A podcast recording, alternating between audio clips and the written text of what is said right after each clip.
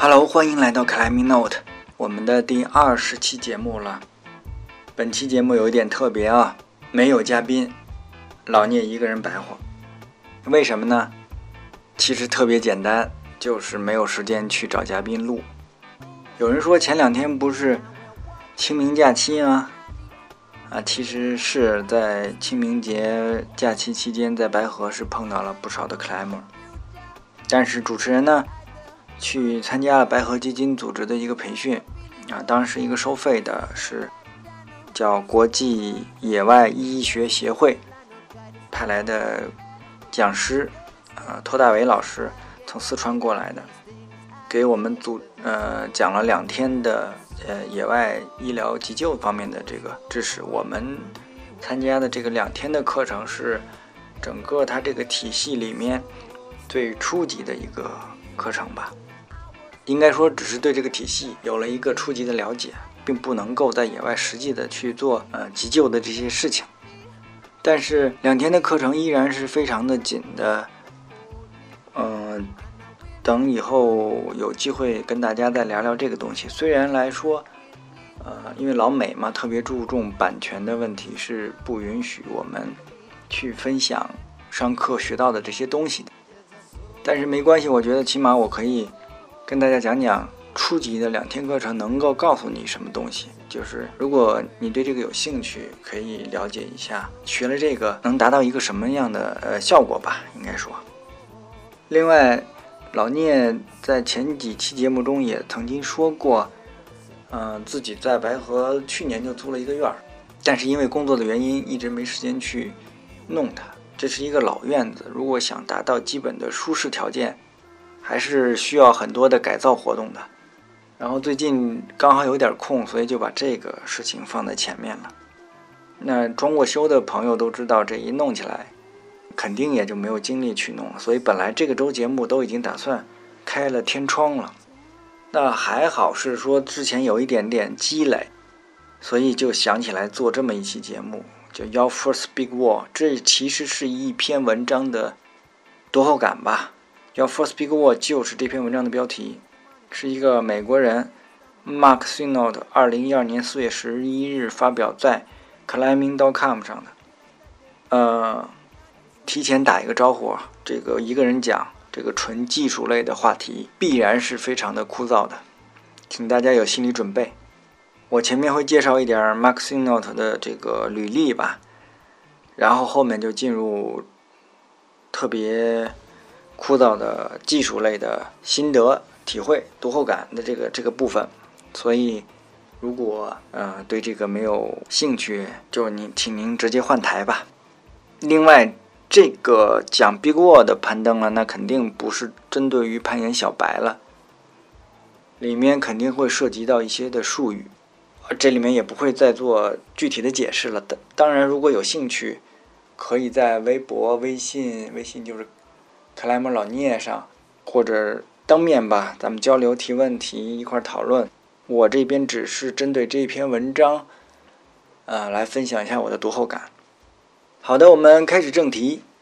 Mark Sino 先说一下这个作者啊，现在是在美国的 New Hampshire，他是居住在新罕布什尔州的这个这边，然后主要是工作是开设一些，应该他有自己的俱乐部，他自身也有美国登山向导协会认证的这个向导的这个嗯这个这个认证吧，他是开一些课程。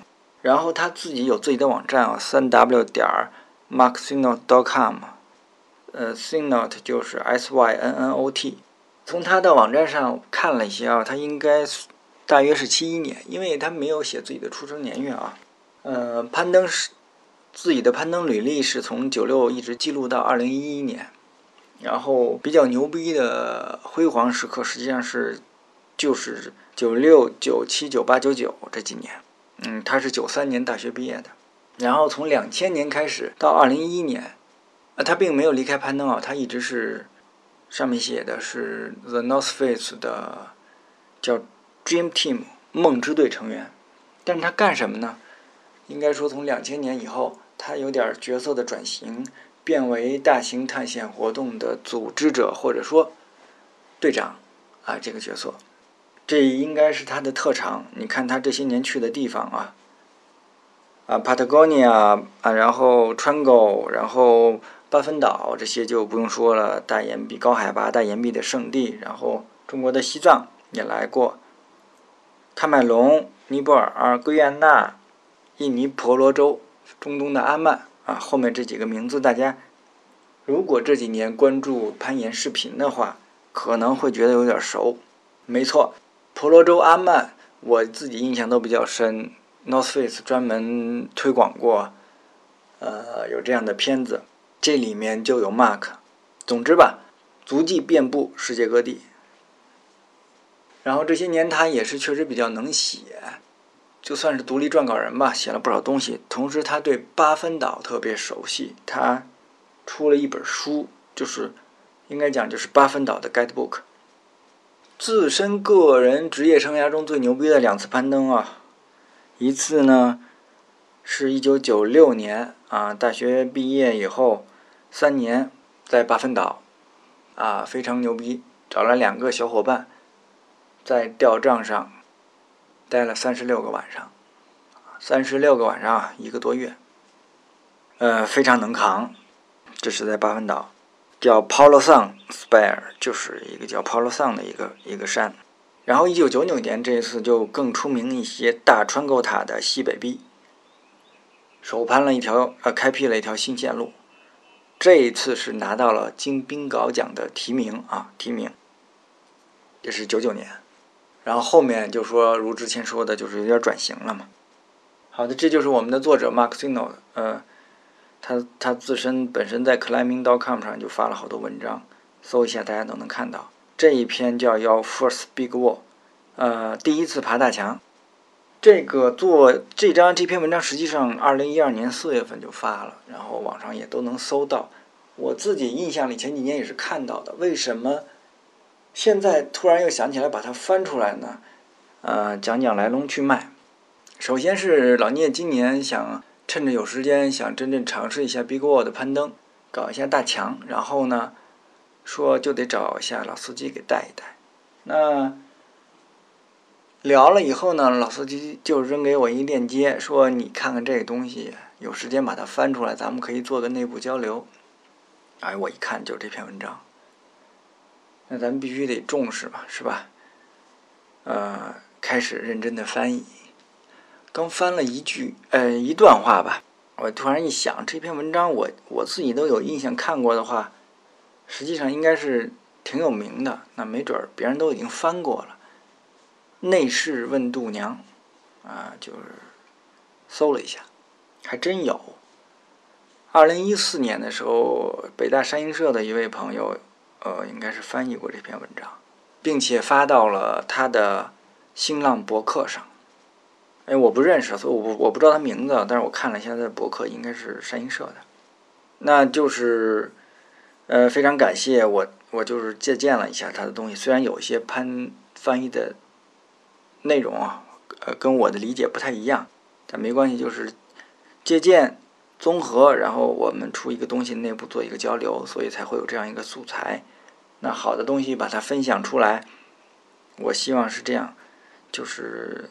所以会有这期节目去跟大家聊一聊这篇文章自己的读后感，说一下这篇文章的这个前提条件，就是 Mark 写这篇文章，他是以 Yosemite 就是优胜美地的 Big Wall 攀登作为一个背景的，也就是说，他这里面提到的所需要的装备呀，以及一些攀登调包的技术，嗯，应该都是典型的。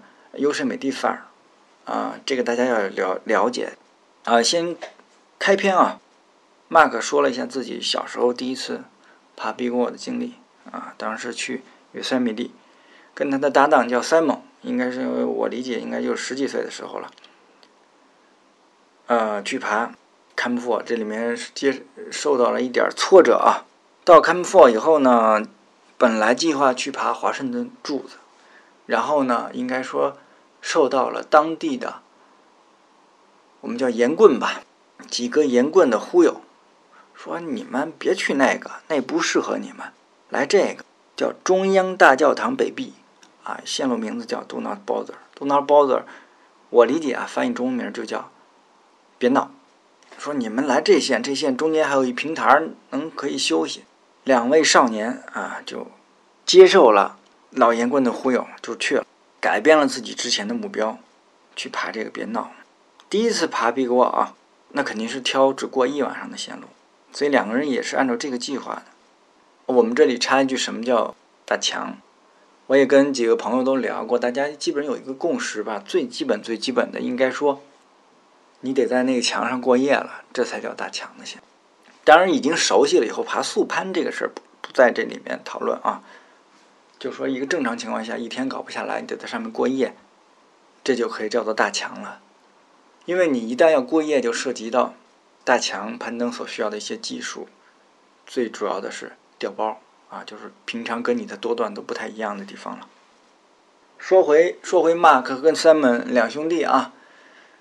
第一次 Big w a 就上了这个叫“别闹”这条线路，被迫过了两晚上，一直而且一直也没有找到过传说中的那个平台过夜的那个平台啊，并且第二天上午挺早的时候，Mark 同学认为当天晚上就能当天就能下撤了，把自己包里剩余的水给倒掉。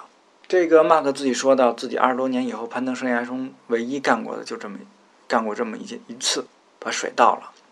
然后第三天，他们下撤，整个二十四小时两个人滴水未进。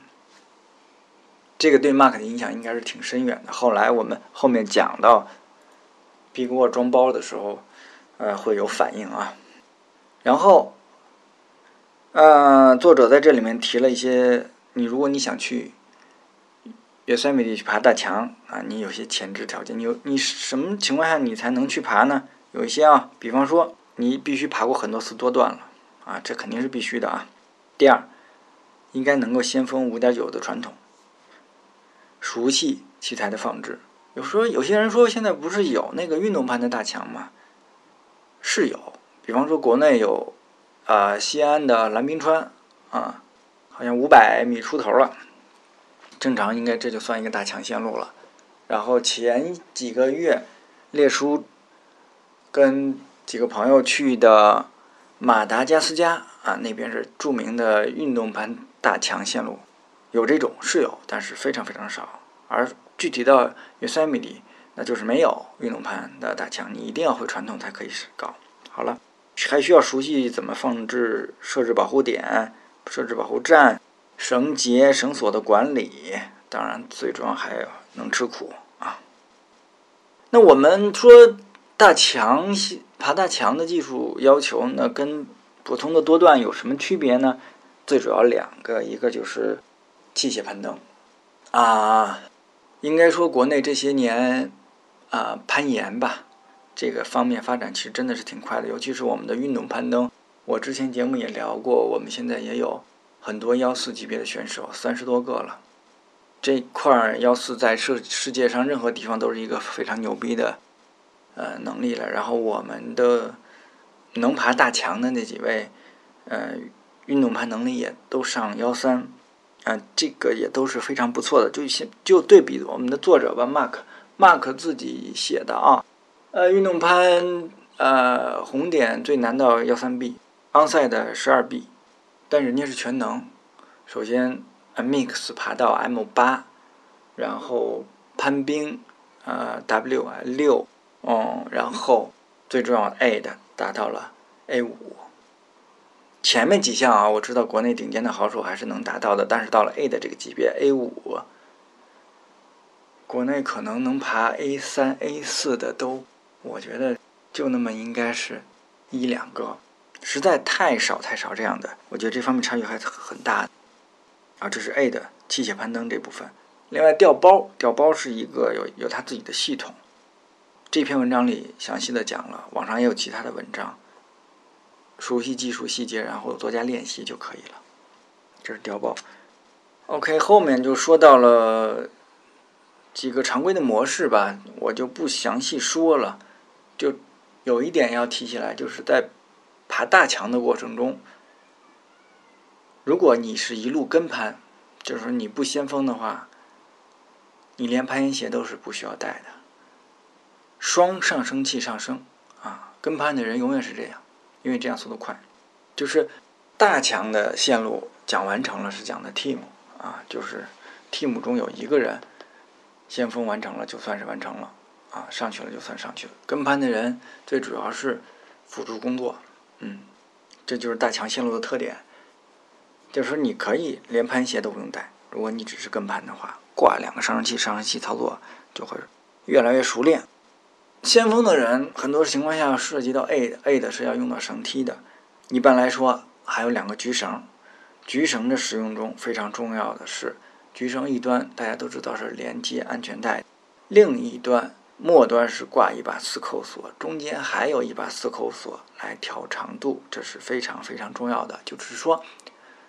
如果你只用一把锁去调啊，网上原来都有视频的话，发生了突然的坠落，很可能崩开，造成了举绳失效，这个一定要注意，好吧？举绳是用是两把锁来操作的，里面涉及涉及了列出了在 Yosemite 的一个标准的装备列表啊，这里还说的是一个两人队伍，不单个念了，就说一下里面不常用到的，比方说岩钩。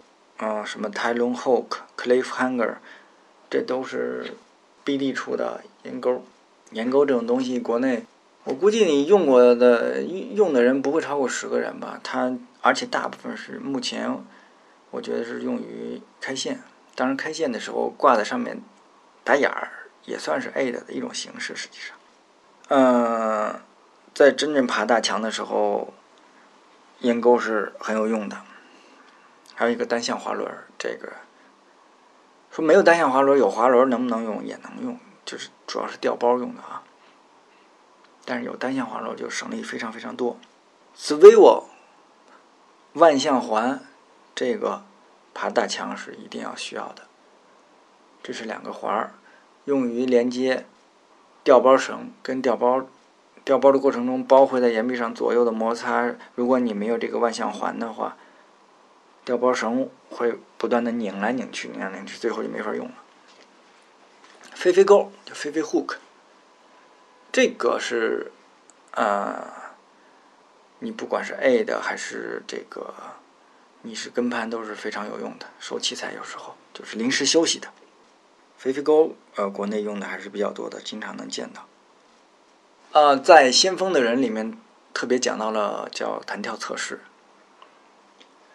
这个大家都理解吧？就是你挂了一个保护以后，把绳梯放上去，放置一个保护以后，把绳梯装上，呃，是不能够直接就不测试就上去的。当然，特别有经验也可以啊。一般来说是要测一下，就是测试方式有两种，你要不然是用脚瞬间站上去，要不然是拿体重瞬间的往下拽啊。这是文章里都讲的很清楚了，而且有明显的图。它这个图非常好啊，大家自己看一下就行了。这里就特别说明一下，就是尤其是第二种，往下靠身体往下坐的时候，一定一定不要去看你要测试的那个点啊？为什么呢？嗯，很简单哦，失效以后它会崩出来，崩出来你正看着它的话，你是来不及躲的，很可能就崩你脸上。我们有克莱默被崩过啊。当然是失效，并不是做测试吧？应该真的打着了。所以文章里特别提出，你要向下看，同时爬大墙一定都戴头盔的啊，没有不戴的啊。朝下看啊，戴着头盔，记住了。器材里面啊，还提到一个叫 Copperhead 铜头。铜头呢，国内基本就没人用过了。这个东西是你要敲到岩壁里去的。呃，它那个头是软的，等于说你能够敲变形，敲到缝里去，然后在那等于在那儿塞住了，啊，把这个快挂挂上去。但铜头肯定是不能冲坠的，只能承担体重啊，过渡用 A 的用的这个东西。接着来，后面呢讲到了横渡的问题，大墙几百米的线路，裂缝不可能说一下干到顶。总要从一条裂缝系统过渡到另一条裂缝系统，这里面就涉及横渡的问题。对于先锋的人来说，他肯定就两种呗。第一种是你你爬过去，A 的或者自由攀登啊，利用这个慢慢的，这这两两个缝中间基本上很多情况是不能就没有地方放保护了。一般适用于两个缝距离还算近的时候，远怎么办？而且是大光板没地儿可弄怎么办？有一种办法就是你在一条缝上爬的比较高的位置，然后设置好靠谱的保护点以后，再把自己放下来。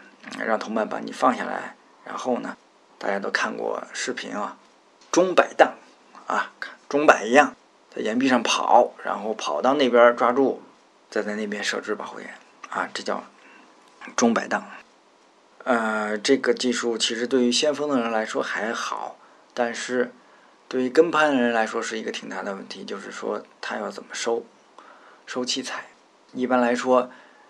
呃，这里文章里介绍了的话，叫还是说两种情况。第一种情况距离比较近，那你跟攀的人，你也要改成 A 的过去，就不要再抓呃推上升器了。那过渡的时候，距离比较远，就是你先锋的人是追中摆荡过去的，那你跟班人怎么办？他提供了一个叫 low out 技术，啊，有非常明确的图示啊。实际上就是你要利用啊鱼绳把自己慢慢的放过去。放到那个那边呃垂直的位置上去，这个这要求有一定的鱼绳才可以。如果实在不行，可能需要第二条绳来做辅助。另外，我看了一下，应该是钟摆荡用的那个保护点，那个上面就你就器材就没法拆了。哎呀，这是我的理解啊。后面我们可以再交流。推上升器跟攀推上升器往上走的时候。有一个我觉得挺好的一个提示，叫打备份结。备份结怎么打呢？就是推上升器，你后面的鱼绳打一个单结，挂到你保护环上的主锁里去啊，就这样。然后呢，如果是呃没有什么阻碍，下面没有平台的情况下，应该是十米、十一米打一个。如果有平台，那就基本上三米就得打一个备份结。看一下图就知道了。跟攀推上升器，呃，两种方式，一种是在坡面上，一手一个上升器，然后每个上升器上都连接一个绳梯，这是啊普通的做法。那如果是个仰角屋檐这种，区别在于最主要区别啊，就是你两个绳梯应该是都连在底下的那个上升器上的，这是最主要的区别。然后你的局绳连接上升器那个长度一定要调好，正常情况下就是你。坐在那儿的时候，应该你的手伸直了啊，应该说微曲的时候，刚刚呃能抓到上气的手柄啊，这是一个调好举绳长度的问题。OK，那说到了最苦最累的活儿，调包。调包这个事儿呢，就是有很多因素都要考虑。你比方说到了保护站，你要设好了保护站以后。你要考虑这个包从哪边吊上去，人从哪边爬上来，最好是不要互相干扰。然后吊包里面这涉及到，比方说桶包与桶包连接万向环，万向环连接吊包绳，这个绳是要打一个，一般是打一个八字结的。那个这个八字结上端应该套一个割开的矿泉水瓶子，对吧？要因为它在岩壁上来回磨嘛。要对它做一个保护，然后吊包不是拿人用人去人力去拽，而是把自己的体重放上去，而且我们有滑轮能够分力，所以把体重放上去，让它利用单向滑轮把包给吊上来。文章里介绍的，你就是你上升器连一把锁直连你的保护环，然后你调整绳梯，绳梯站在上面，你的胸或者头刚好是对着滑轮的位置。然后你就开始站起来坐下，站起来坐下啊，就利用体重开始调这个包。啊，里面还有很多的细节啊，怎么样？这个包进保护站、出保护站，还要打一些意大利半扣的结。呃，看一下那个图啊，非常清楚。说到了一个吊包的装法，就是你要估计你是一个几天的爬几天，对吧？然后要相应准备相应的食物呀，然后还要预留空间去放雨具，对吧？还有水。一般来说，防潮垫儿垫在最底下，然后水瓶子，然后是器材、衣物、塞控啊，当然是不就是暂时不用的器材啊，露营的这些东西。上面要留出空间来放今天要吃到吃的这个食物，还有水，然后顶上有条件再放一个防潮垫，把它盖住了，然后顶上这个包吊包的顶端一定要封好了。拴牢了啊，因为这个吊包在上面完全有可能大头朝下啊，在吊的过程中，你东西要掉出来就完蛋了。总之吧，任何一个小的细节的失败，都有可能影响你整个的这个呃攀攀爬的最后结果。看看我们看看啊，约约塞米蒂流行的这个 Big Wall 食品，首先是罐装食品，意大利饺子、烩牛肉、什锦水果，据说这是标配啊，因为这些都不需要额外的水，还有。零食，品客薯片、牛肉干、坚果、能量棒，是吧？另外还有带这个吞拿鱼罐头的花生酱，还有主食带主食的啊，墨西哥玉米饼，还有那个百吉饼。百吉饼啊，我理解就是发酵的面食，但是它水分去的比较彻底，非常硬。我不知道有多少山东人啊听这节目的，咱们山东有一个。特别流行的面食，但是现在可能有些地方也没有了，叫叫杠头。我觉得比百吉饼这个还强，做是那个非常硬，带上去一个月都坏不了。然后做计划的时候就应该你列出来每天要吃多少，要要分出一定的量。不过我私下里也问过爬大墙的啊，呃，爬一个星期的这种，反正最后肯定是没吃的了，就得扛。水是最重要的啊！一人不不热的情况下，一人一天是两升。如果天气炎热，那就变成四升了。前文说到，Mark 幼小的心灵受到过重击，所以他对水也特别看重。他首先，他一般他会比计划多带一天的水量，同时头几天他会尽量的节省，这样还能再多省出一天的水。最后说到岩壁上过夜的问题，首先到了一个。因为岩壁上除了吊帐这种方式，经常还是会有一些叫 ledge，就是小的平台、台阶这样的，可以半躺着、坐着这样去过一晚上的。那到了这种地形呢，一般来说，首先从左到右要拉一根安全绳，水平的啊，然后尽量多的双套结去连接，尽可能多的保护点，然后开始整理装备，你可以挂到这个安全绳上。自己的局绳也挂上去，这时候主绳连接到安全带上的主绳，你就可以解掉。用两个局绳，你类似于飞拉达这种情况，你就可以在你这个小平台上来做活动了。睡觉的时候穿安全带，如果平台足够大，可以把这个安全带的腿环解掉啊。呃，排泄物，说到排泄物，有一个词儿叫 poop tube，p o o p t u b e。啊，一般 PVC 材质的就是存放大便的，网上一搜都有。最后说到了一个紧急情况，即使在 Yosemite 这种如此如此成熟的发达国家的盐场，如果碰到了坏天气，呃，救援也基本是不靠谱的，你就得靠自己。啊，这是作者特别提出来的，也就是说，你要有预案。那坏天气一般就是约塞米蒂这里提的最多的就是暴雨，说一下下四五天也很正常。OK，那就提出来，首先要决定你要不要撤，是原地等待还是雨中下撤，这个情况就看个人了。当然，如果有这个准备，就是能够查到天气预报是最好的。好，如果决定下撤，特别提出来要把你的。露营的装备要带上，防止中间再出现其他的意外情况。器材最好不要丢，就这意思啊。下雨这个情况，特别提出了人造棉的问题。对，纯棉制品还有羽绒，在雨天打湿了以后，保暖程度会大幅度的降低，会造成你的失温，所以才会现在那么流行。各个品牌什么 Nano 啊，什么 Prime Loft 之类的。材质的人造棉啊，据说现在科技发展的还是挺牛逼的，就是说完全打湿了以后还能保证百分之多少多少的这个保暖性能。这个作者特别提到了衣服，甚至你的睡袋都应该是这种人造棉的。另外，急救这部分就是要有自己的急救知识，要带急救包，里面酒精棉签、绷带、胶布、止痛药、橡胶手套，什么这些东西都应该有。这里啊提到那个名词啊，叫叫 first responder，呃，responder，responder 这个其实就是我之前刚开始提到的美国野外医疗。